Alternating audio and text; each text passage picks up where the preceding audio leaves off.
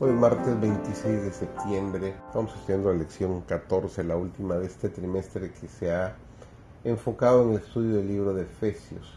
Y el título del estudio esta semana ha sido Efesios en el corazón. Su servidor David González. Nuestro título para el día de hoy es Somos la iglesia del Dios vivo. Dios me ha ordenado decir a su pueblo, tanto a ministros como a laicos, dice el, el de White colóquense sobre un terreno más elevado, avancen y asciendan continuamente por el sendero que Jesús transitó. No confíen en sus propias opiniones. Su única seguridad se encuentra en la santificación mediante la verdad.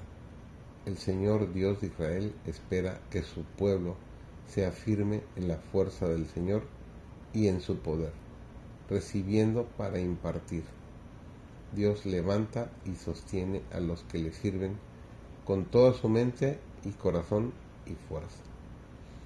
Al hablar del misterio escondido desde los siglos en Dios, Pablo dice, a mí, que soy menos que el más pequeño de todos los santos, me fue dada esta gracia de anunciar entre los gentiles el Evangelio de las inescrutables riquezas de Cristo y declarar a todos cuál sea la dispensación del misterio.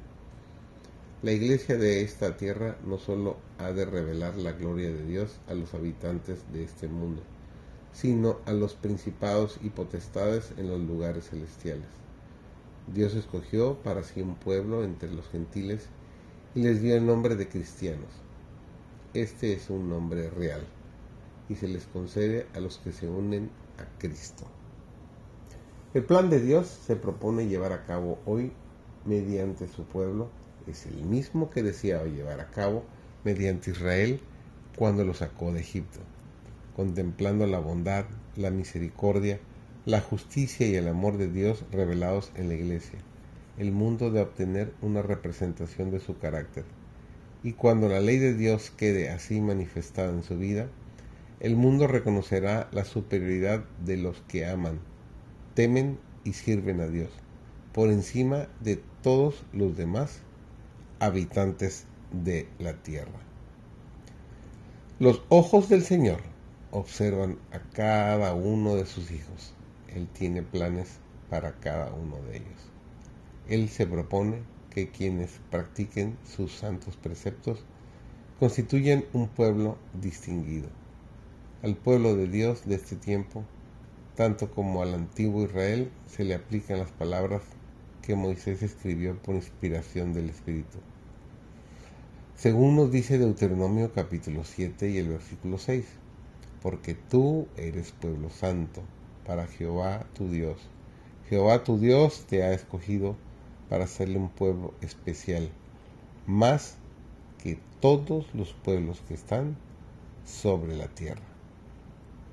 Ni siquiera estas palabras alcanzan a expresar la grandeza y la gloria de lo que Dios realizará únicamente mediante su pueblo. Es necesario que no tan solo a este mundo, sino que al universo entero le sean revelados los principios del reino divino.